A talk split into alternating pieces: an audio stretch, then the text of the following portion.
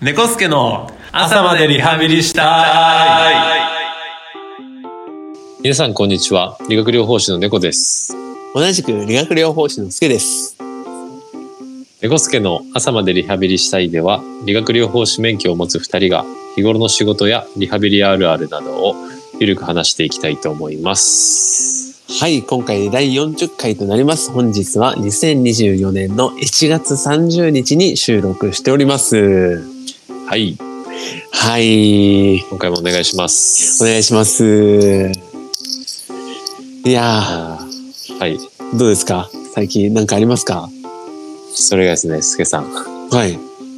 あの先週骨折しました 大丈夫本当に。いやーおいですねでもね場所は場所なんだけどうん。あの左手の親指をうん。にひびが入ってねなんで左手の親指そう左手の親指、あの、うんハンマーでうん。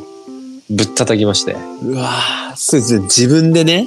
そうなんですよあー、怖い。朝、 朝。うん、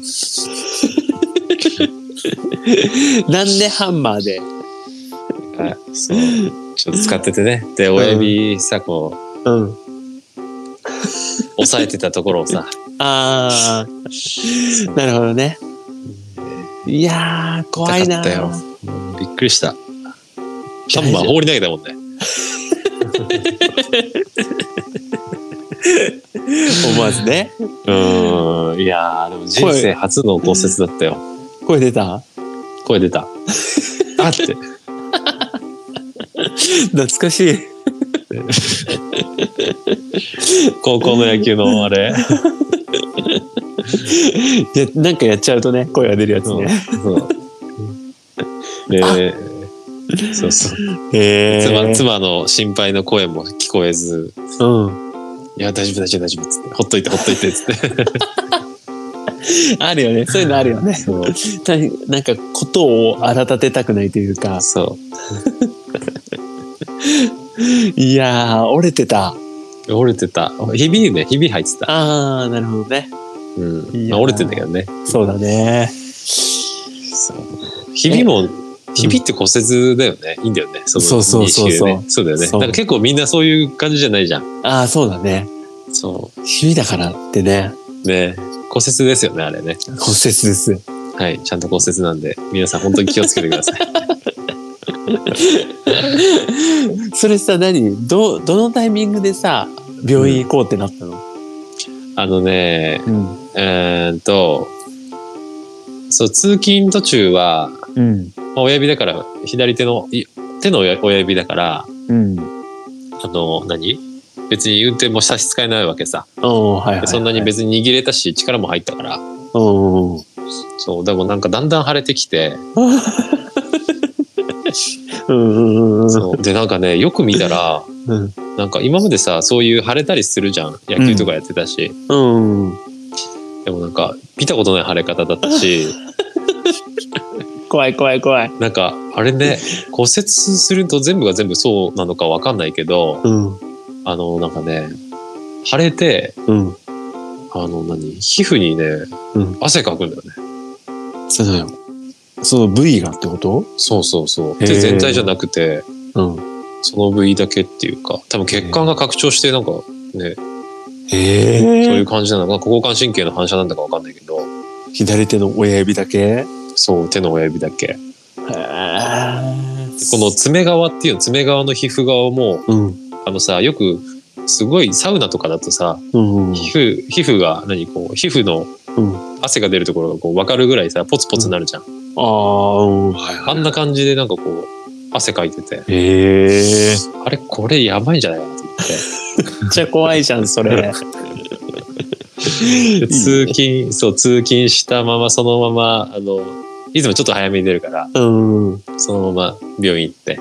えー、折れてますって。そう、レントゲン取って折れてます。いやー、そうですか。で、そういう感じですね。処置的にはいや、なんか何もなかった。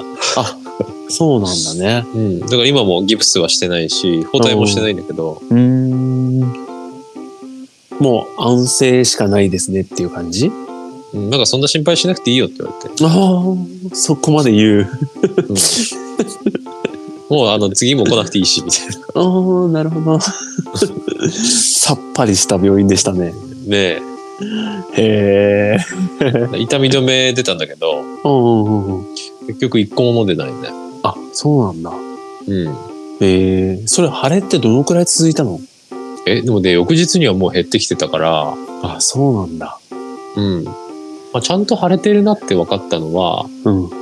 3日間ぐらいかな。はあ。当。日含めて。おーでそこからだんだん減ってきたなっていう感じになってきて、うん。だからその内出血したのも今は、う何ん指の腹側っていうのうん。はもうないね。おーは、あの、爪側はまだちょっとって感じそうだね。ええいやー。でもまあ、本当に端、先っぽの先っぽってことうん。ねまだ良かったね。ねえ。関節とかだったらね。そうそうそう。手術とかになったらさ、嫌だよね。ねだってありがたいです、ほんと。いや、新年早々ありますね。ねえ。でもい骨折したことなかったから、そっか。骨折した人の痛みわかんないじゃん。うん、わかんないね。あ、こういう感じなんだなって思って。いやー、まあでも、それ骨折 した人の中でも、かなり軽症のパターンだけどね。かなり軽症だ よね。そうだよね。うんだって、ギプスもしないからね。別に馬鹿にしてるわけじゃないんだけど。いやいやいや、全然、なんかもうペーペーだと思います。骨折素人だと思い ます。まあでもね、患者の気持ちがちょっと分かったかもしれないねち。ょっとね、ううんん、でも、腫れ方とか異常でしょやっぱり、うん、そうね。普通にはないというか。そうそうそう。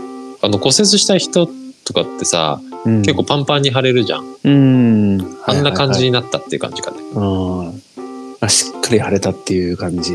そうそう。でもその通勤途中は、まだ腫れ、初めだったから、うんそこまですっごいパンパンっていう感じじゃなかったんだけど、えそその日の午後ぐらいからー。うん。結構腫れちゃって、えー。そうそう。それ、ね、患者さんとかに言ったん見た。いや、俺、実は、午前中、指落ちちゃってって言っ た。言った言 った。えーっつって。そうだよね。そう。でも、お、なんか指折って分かったけど、そんなになんか、うん。親指使わなくても済むんだなと思って。ああ、なるほどね。あんまり別にう。そう、そう、あんまりこう、何、マッサージする時とかもさ、うん。そんなにすごい親指使わないんだなと思って。ああ、なるほど、なるほど。う意外に、ああ、確かにそうかもしんないね。ん。ね。なんかそうなってみないと、ちょっとわからないんだけど。うんうん。うん。何が一番困ったと思うえ、左の親指でしょうん。左の親指使うことって何があるんだろ俺も意外だった、これは。うあーチャーハン作るときにフライパンが重たいそれはちょっと感じた。感じ たでも親指こう立てないんだよね。握り込むからさ。うあのね、車の、ん。何シフトああ、飲むはいはいはいうん。あの、オートマだからさ、あ親指で押すじゃん。押すところがあるんだよ。あ、はいはいはいはい。ああるれよがね一番困った。なるほどなるほど。うん、 確かにね。そう。だかあるよね。ら直接運転には関係ないんだけうん。ど、 停車中だけやっちゃえばいいから、うん。そうそこが一番困ったね。でも、1運転につき1回は必ずあるもんね。いや、2回あるか。そう。駐車と発進と、うん。そこなんだ。そうそこでした。今右手でやってるもん。いや、もうね、あの、何フォークボールみたいに、 うん。人人差し指と。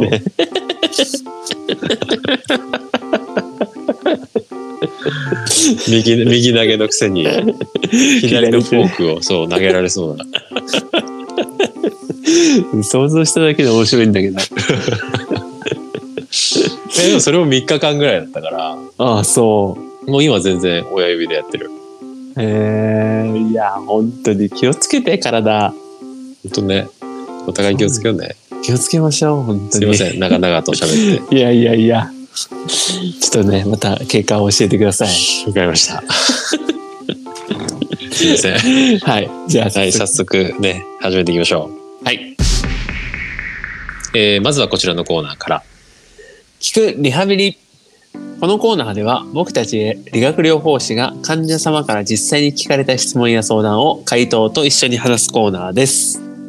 はい、えーそれでは今回の「聞くリハビリは」痛みが起こす心の変化って何です。はい。 そうですね、えー今回は痛みと心の関係を話していきたいと思います。えー痛みってとても不快なものですよね。えー痛みがあるために体をかばってしまったり安静にしたりしますよね。えーそんな時に心にはどのような変化があるのでしょうか話していきたいと思います。まさしくタイムリーなねはい、そうで す話ね。題なんですけど、はい、痛い時に折れてしまった時に猫さんは心ではどう思っていたのか、どのような変化が生じていたのか、そうだね。はい。はい、いいですか。はい、早速お願いします。はい、えーまずね痛みが起こす心の変化なんですが、大きく分けて3つあります。はい。はい。で1つ目は不安。で2つ目が恐怖心。で3つ目が怒りになります。はい。はい。で、それぞれ説明していきますと、まず一つ目の不安ですが、まずね、痛みで生活とか仕事とか歩くことができなくなるんじゃないかっていうような不安うん。があります。はい。はい。これはね、感じましたね。実際感じました。感じた、ちょっと。やばい、今日仕事できるかなって、そうそうそうそうあーそうそうそうまさに不安ですね。そう。あとこれね、手術になったら大丈夫なのかな。ああ、なるほどね。うんはそい、れはあったねはい、はい。はい、いいですね。はい。で、二つ目。うん。二つ目、恐怖心ですね。うん。でこれはね痛みがこれ以上悪くなっちゃうんじゃないかっていうものとか、うんあとは治らないんじゃないかうん。っていう怖さうん。の恐怖心です。ああ。これもあったんじゃないですか これもあったね。そうですよね。そう。あのね、一番やっぱその感じたのは、その皮膚の汗。うんはいはいはこんなことあるんだみた いな。い。そんなことないよね。そうそうそうそうそう。いやー、これどうなっちゃうんだろうって。そう。で、ねあと何腫れてきて、うん。なんかこう、普段触った皮膚の感じと違うんだよね。うん。なるほど。そうそういう時のなんかこうこのまま腫れてってうんうんうんうん。大丈夫なんかなみたいな、はいはいはい。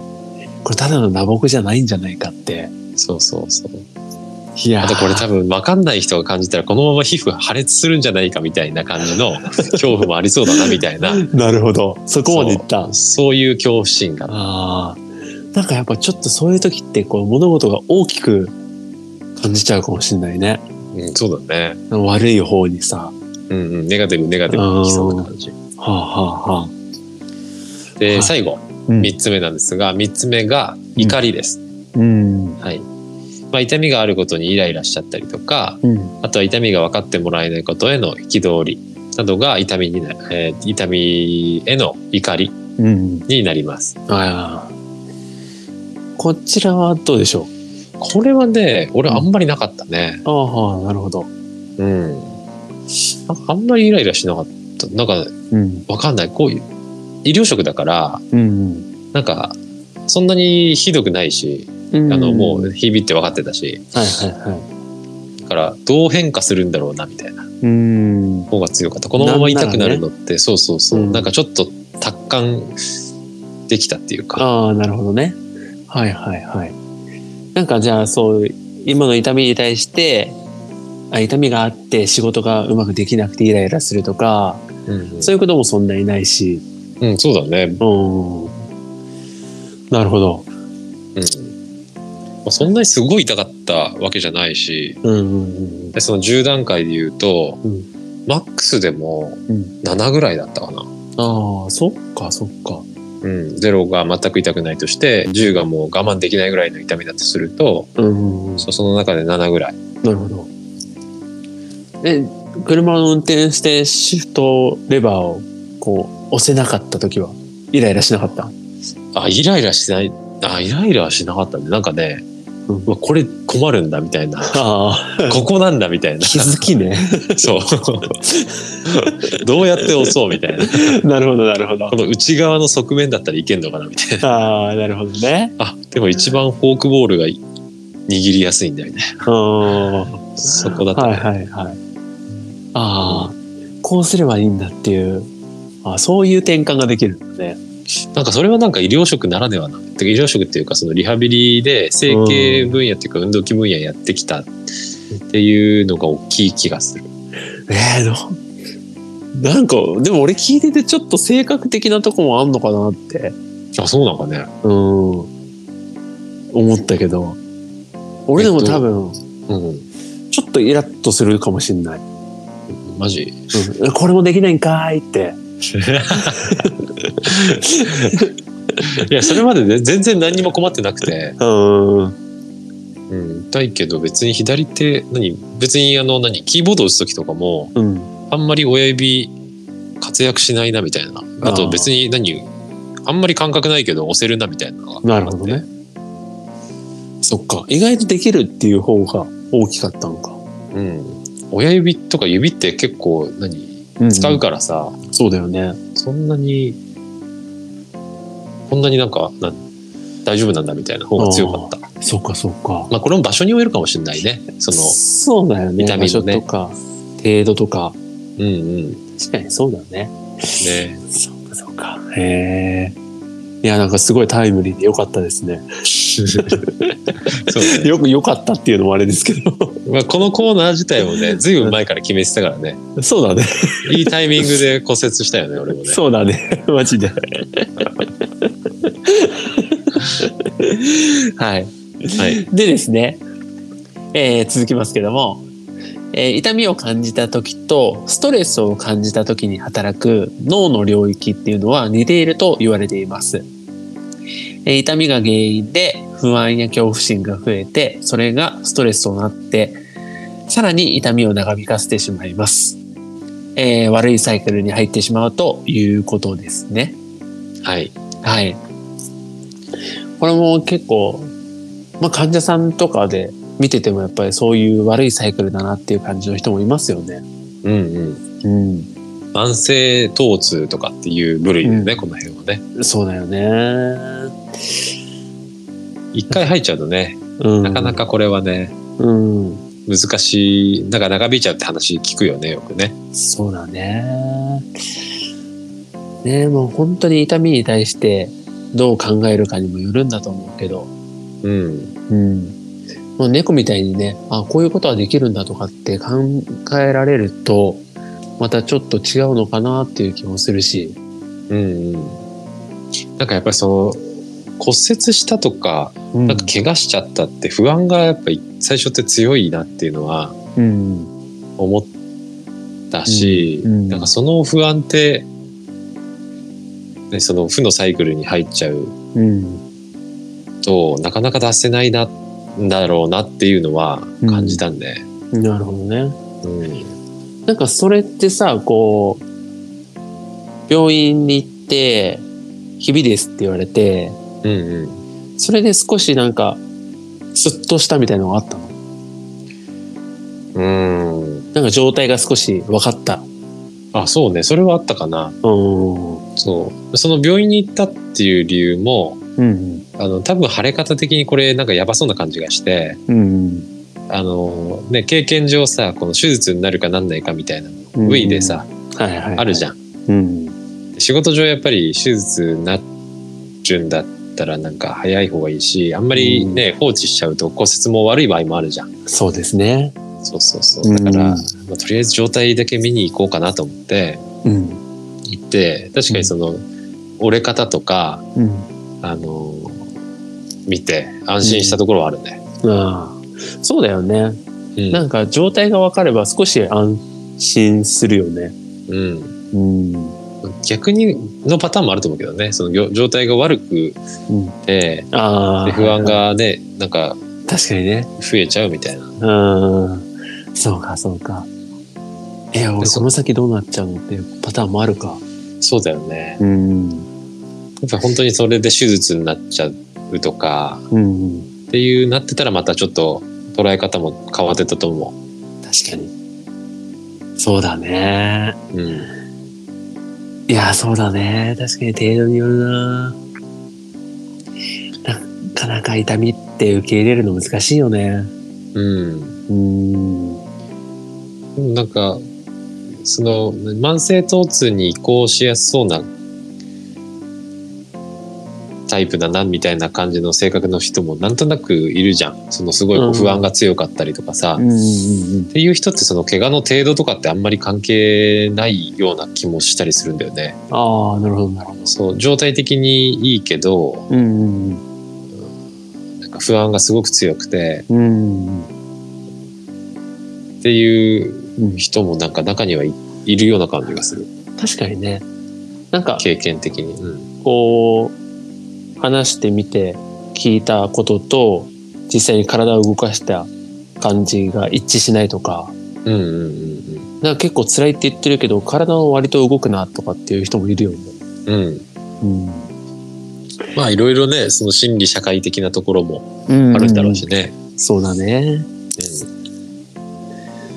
そうだね。ほんとね。確かにそういうパターンの人もいるな。うんね。うん。まあね、痛みをね、受け入れるのってなかなか難しいよね。そうだね。ねまあ、これも本当ね、あの、身近な人に相談したりとかさ、うん、うん。あの、必要があればね、今回みたいに病院行ったりとか、うん。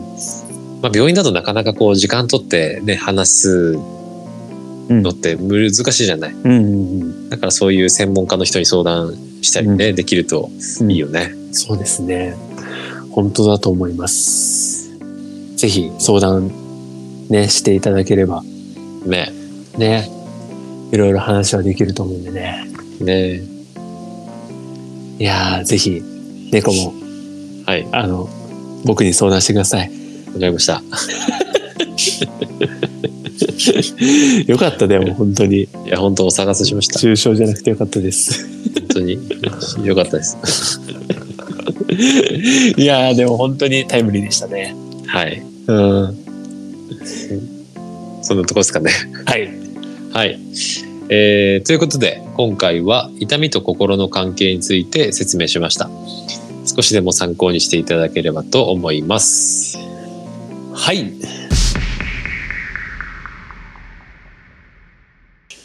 はい。じゃあ早速次のコーナー行ってみましょう。はい。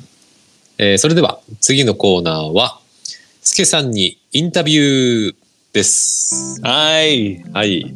えー今回ね、はい。すけさんが職場が変わるってことなんで、はい。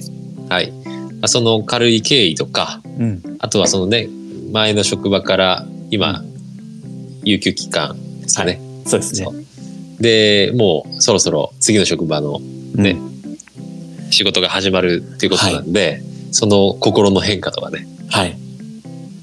その辺について聞いていければいいかなと思ってます。はい。そうですね。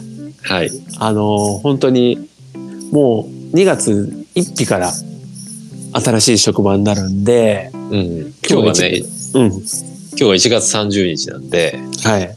それこそ明後日から行くの か。そうなんですよ。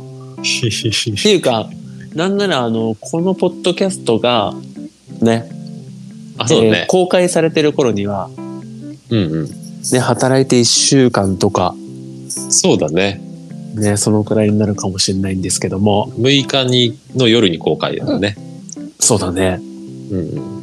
いやー、緊張してます、すご く。僕は。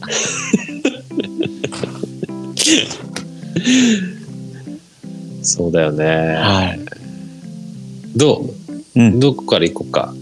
そもそもの、その職場を変えようと思ったきき経緯とかってはい。どんな感じなんですかそうですね。職場を変えようと思った経緯なんですけども、まあ、ここ数年ですかね。まあ、うんここ数年、いや、もうちょっと前からかな。いつかはちょっと転職かなっていう気はしていて、うんまあ、それはずっと頭の中にはあったんですよ。はいただまあ、すごい理想的な転職先が見つかれば、くらいの感覚でいたんですよね。うんまあそんなんで、月日が経っていって、で、まあこの、タイミングなんですけども、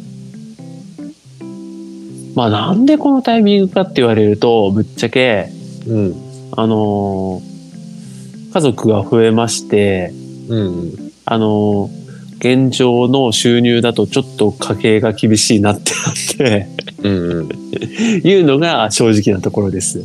うんまあはい大事だよね経営もねそうなんですよ。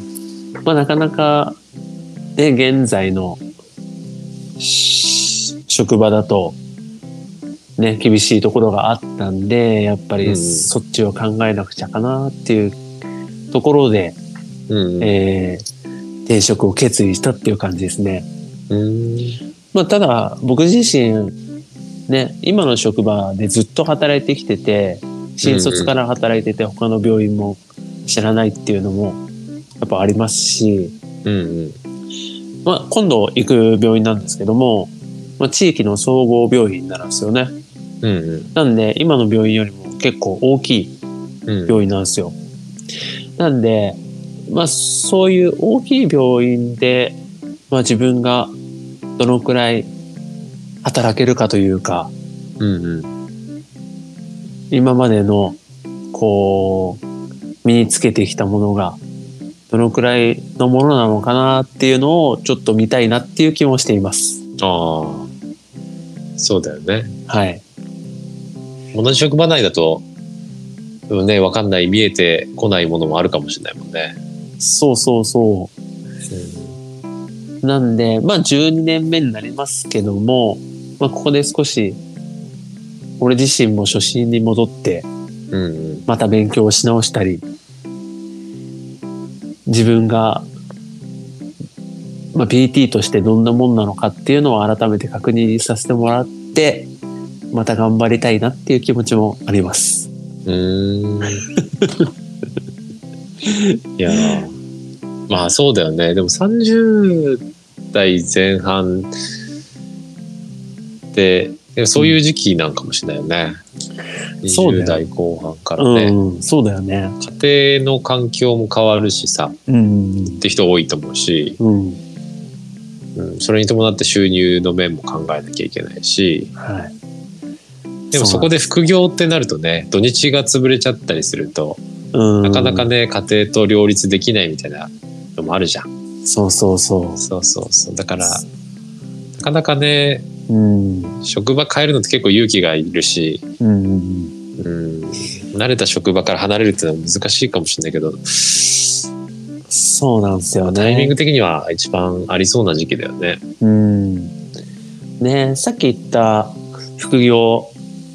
で、都内とかだとさ、結構違う病院でバイトをするとかっていう話も聞くんだけど、うんこの辺だとなかなかそういうのも聞かないうんかな。っていうのも考えるとね、うんうんまあ、職場自体を変えた方が手っ取り早いというか、気もしてですね。まあ自分の時間も取れるしっていうかそうそうそうそうそう。うんうん、まちょっとやっぱベースを上げたかったかなっていう気もしてですうね。んうんうん、そうだよねそういうのもあるよねねそれはもう家庭家庭で違うからえ、そうだよね。まあ今までね、の病院っていうのがね、結構外来も見られて、入院も見られてで、良かったっていうのはあるんですけども、うんまあ僕自身が見たいところが見られてたうんうんのでね、まあ、家族もできたし、そんなに自分のわがままも言ってられないかなっていう気もしますし、うんうん。っていうところですかね。そうかそうか。はい。ただ、あの、この間、あの、ね、新しい職場の健康診断があったんですけども、はいはい。健康診断の後に、リハビリのトップの人と面談がありますって言われててね。うんうん。で、俺ね、何面談するんだろうと思ってね、うん結構緊張してて、うん。なんか、やりたいこととか聞かれるのかなとか、すごい思って、うん。健康診断で、あの、貧脈って言われました。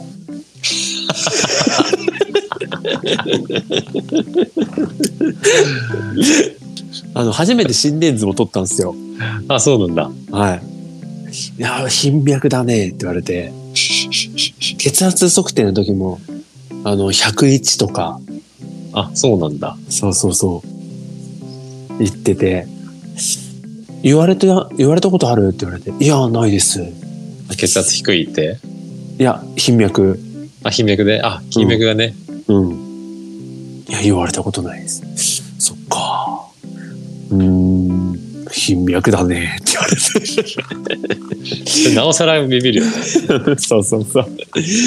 え、大丈夫かなって思いつつ、でも俺多分、絶対面談で緊張してるんだろうなって思って、うんうん。まあ、い大丈夫だろうなって思ってたんだけど、はい、すごく緊張しています。そうかそうか。はい。でも今、有給消化中じゃん。はい、そうですね。どうっすか有給ね。なんか一日があっという間に終わっちゃいます。あ、そうなんだ。うん、怖いくらい。へえ。なんかね、ちょっとあの、アマゾンプライムなんか見出すと、うん。あ、やばい。もうお昼になる。ああ、あ、やばい。もう子供のお迎え行かなくちゃ、みたいな感じで。なんか、ああ、俺本当になんか、何も、何もしてない、何もしないまま有給が終わっていくって、すごい不安と、あの、恐怖心が、怒りはない。うんそろそろ怒りが出てくるかもしれ ない。イライラしてくるかも。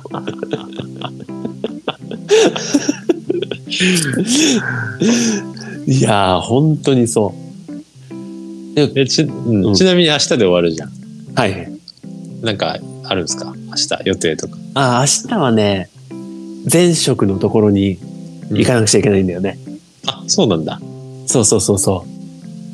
31日の一日の日に顔出してくださいっていう感じ。なんか、保険証のやり取りとかがあるんだよね。ああ、そうなんだ。 そうそうそう。そうなんで、明日は、そう、そっちに顔出して、ね。最後のお別れを告げてきます。そっか そっか。じゃあゆっくり家でじゃないんだね。そうですね。そうなんだよ。またこのタイミングで子供が熱を出してね。あ、そうなんだ。そそっかそっか。う。そう。でもね、この間までね、このままじゃまずいと思って、うん。あの、外、外の、外用のね、うん。あの、ベンチを作ってたんですよ。えへえ。昨日ね。うん。うち家を建てた時の廃材があったんで、うんうん。作ろうと思って、今作ってるんですけども、うん。あの、あまりの寒さに、作業が10分ぐらいしかできなくて、すごいね。この間寒すぎても、早くやろう、早くやろうでやってたら、うん。あの、寸法すごい間違ってて、うわ、切っちゃったじゃん、これってなって。あの、本当に何事も焦ると良くないですね。よかそうだよね。うん。いや、そんな日々です。そっかそっか。じゃああっという間なんだね、有給消化って。という間。まあ、すトータルで言うと、2週間半ぐらいかなうんになると思うんだけども。うんうん。うん。あっという間、なんか太った気もするし。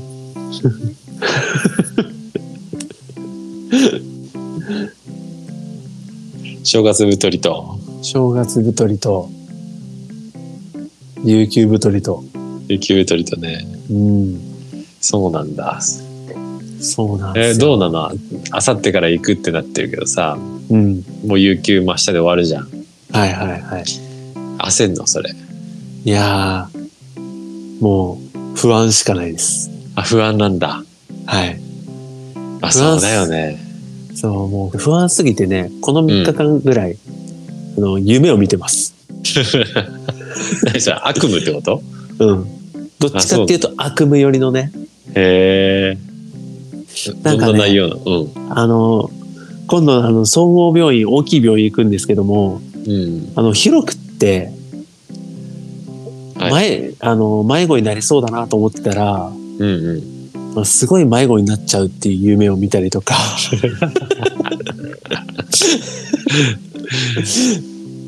あと、へーあのーその、僕のね、今度の配属先が回復期病棟なんですよね。うんうん。で、この間、その面談に行った時に、その回復期のリーダーさんっていう人に挨拶したんですけども、うん。 あのーすごい怒られる夢を見たり、嫌だな。あの、すあの、自分で考えてくださいって言われた。ああ、そうなんだ。うん。実際には言われてないけどね。 言われてないんだよ。 言われてないけど。 そんなに悪い人じゃないそんなに悪い人じゃないとと思うんだけど。そうだよね。うん。そうなんだよ。そういう夢。そう俺本当にね、気がちっちゃいんで、本当に恥ずかしいんだけど、 貧脈にもなるしね。貧脈にもなるし、いやー、不安ですね。恐怖心と不安です。そっか。はい。そういう変化なんだね。だんだん、有給やった、何やろっか、みたいな期待から、ううわ、何もやってないや、なって、ん。そで、次の職場への不安に変わるんだね。う。そうそうそうなんですよ。今悪いサイクルに入っ てます。はい。そうか。そうなんですよ。また職場が始まるとね、そうだもようね。忙しさでね、うん。多分そういうの消えるんだろうけどね。ねえ忙しいぐらいであってほしいうな。んうん。もうなんか、行ったその日に患者さん一人ぐらい、うんあの、渡してほしい。うん。うん。うん。絶対ないけどね。絶対ない かなないよね。絶対ないないないないない。そうだよ ね。早く渡してほしいな俺どうしよう、なんか。実習生みたいになっちゃいそうなの。いや、そうなるんじゃない最初。そうなんかなうん。各部署もあるんじゃないのあそうだけどあ、各部署回ってね。見学で。うん。いや、でもなんか空いた時間さ、部屋の隅っこ立っててさ、見学とか入るんじ ゃない見学が入ったり、いいですかって。そうそう。よいやーなんか俺そこもすごい考えちゃったも んなんか考えてもしょうがないけどね。なんかあるよね。そう空いた空いてる時にね患者さんに声かけてあいつなんか勝手に喋りかけてんなみたいな思われるかなとかすごいなんかあれじゃん。次の職場の人の人、みんななんか怖い人なイメージだね。いや俺がねビビりすぎててうん全然わかんないんだけど次の職場の人たちうんうん。あ、一応ね、そう、紹介してくれた人がいるんですけど、うんうん。その人と、その人含めて一人、二人か三人ぐらいしか知ってる人いないんで、うんうん。で、多分俺の行く回復期には知ってる人がいないうんと思うから、全体で何人ぐらいいるの ?PT。ってこうリハビリのスタッフって。リハスタッフは60何人って言ってたうね。ん、大きいね。で、PT が40何人うん。 OT が10何人 ST が10何人とかかな、そうそうなんですよそんな大きいとこで俺働けるかな大丈夫かなあんまり想像できないけどね。想像できないでしょ うん。楽しみだな、来週の、次回の収録。次回のポッドラックスポッドキャストね。うん。いや、いっぱい俺の話になるかもしれないけど。そうだね。なんか丸々聞いてもいいかもしれないね。でもなんか話せないことも多いかもしれないからさ。えそうだね。また、あの、なんか心境の変化とか聞きたいな。そうだね。うん、実はそうそうでもなかったですみたいななんかこんなに心配してたけどそうでもなかったですみたいああ、そそうでありたいね。なねうん。いやいやもっとなんかすごくてみたいなもうなんかいや1週間経ったけどもうやめたいですみたいな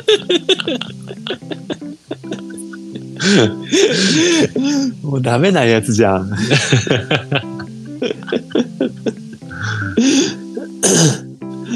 いやー、ちょっと楽しみにしててください。わかりましたはい。はいありがとうございますいろいろ聞かせてもらっあ、て、いえいえ、とんでもないですい、。やでも結構貴重だよねこれそうかもしんないね。うんうんこういう心の変化とかねね、このタイミングもないし。うんうん。今回タイミングが2人ともなんか良かったねそう です。もう猫のは完全にイレギュラーだったけ ど、 まあでも内容と合ってたしねそうだね。いや、本当に助かります。よかったです はい。はいそんな感じですかねはい。じゃあ、すけさんありがとうございました。はい、ありがとうございました。また頑張ってください次回本当にはい、見てください。 はい。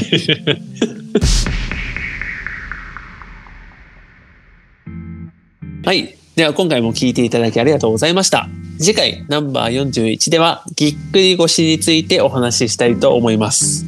はい。は繰りい。越しね。そうですね。寒いからね、今ね。寒いと余計ね、なりやすいですからうんね。多い多い。うん。うん。いや、この気をつけ辺てねね。はい、話していきましょはい。う。はい。えー皆様の思うリハビリあるあるや、このポッドキャストへの感想は、ローマ字で猫助リハ、アットマーク Gmail.com に連絡をお願いします。そういえばね、あの、深夜がね、うん。今度あの、スケさんにも会えなくなるんで、うん。あの、今度からメールしますって言って ました。メールとか、もう出てほしいんだけ本当だよね。ど。じゃあ、もしメールが来たら、そう返信しましょう。うん。そうだね。メール待ってます。はい。はい。ええーまた、体のお悩みや質問にもお答えできればいいと思います。皆様からのメールお待ちしてます。お待ちしてます。えーそれではまた聞いていただけたら嬉しいです。さようなら。さよなら。